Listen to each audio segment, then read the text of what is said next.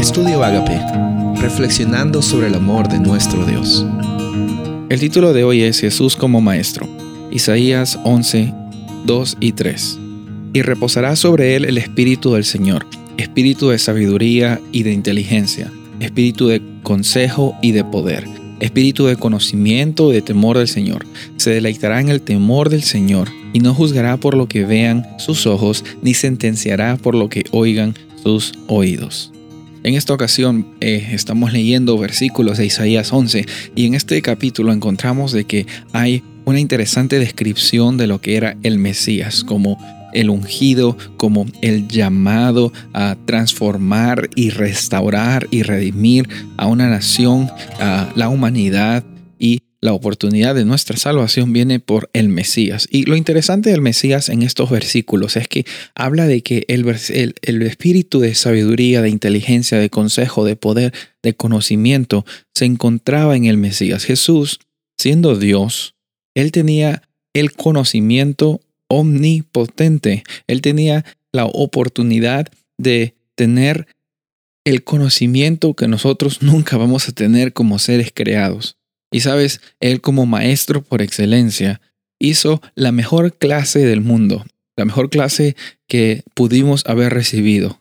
No sé si alguna vez tú has pasado por la escuela y te has quedado maravillado por algún maestro, o quizás algún curso, alguna clase, eh, y te quedaste maravillado por un maestro o una maestra. ¿Qué fue lo que te llamó la atención?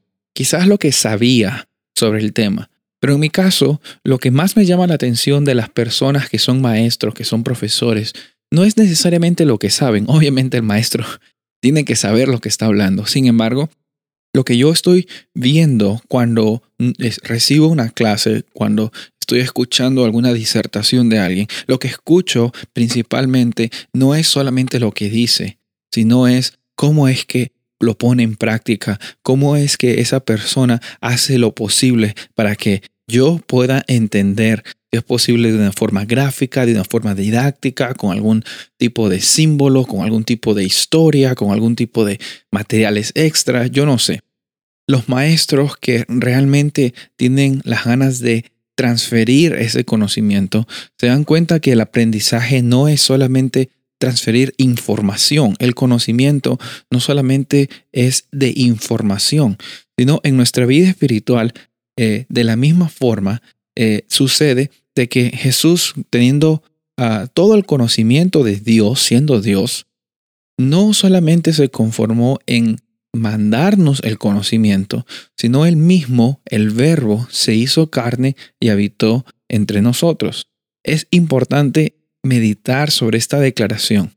A veces nos acostumbramos tanto de, recibir esas palabras, pero es algo grande en encontrar que Jesús mismo, teniendo todo ese poder, esa sabiduría, ese consejo, esa inteligencia, Él decidió venir a este planeta para darnos la clase maestra que les dije hace algunos momentos. Y esa clase maestra nos la mostró en la cruz del Calvario, al darse a sí mismo para rescate de ti para rescate de mí. Para nuestro rescate es que Jesús nos da la oportunidad de salir adelante y hoy es una oportunidad para aceptar y para aprender bajo la tutela de este gran maestro. Jesús como maestro no solo te pone deberes y tareas, no, no, no es no son unas cargas seguir esos deberes y tareas, sino es un privilegio el responder a lo que Él nos está no solamente enseñando, sino nos está demostrando y lo hizo, lo hace y lo hará, y va a manifestarse en cada momento,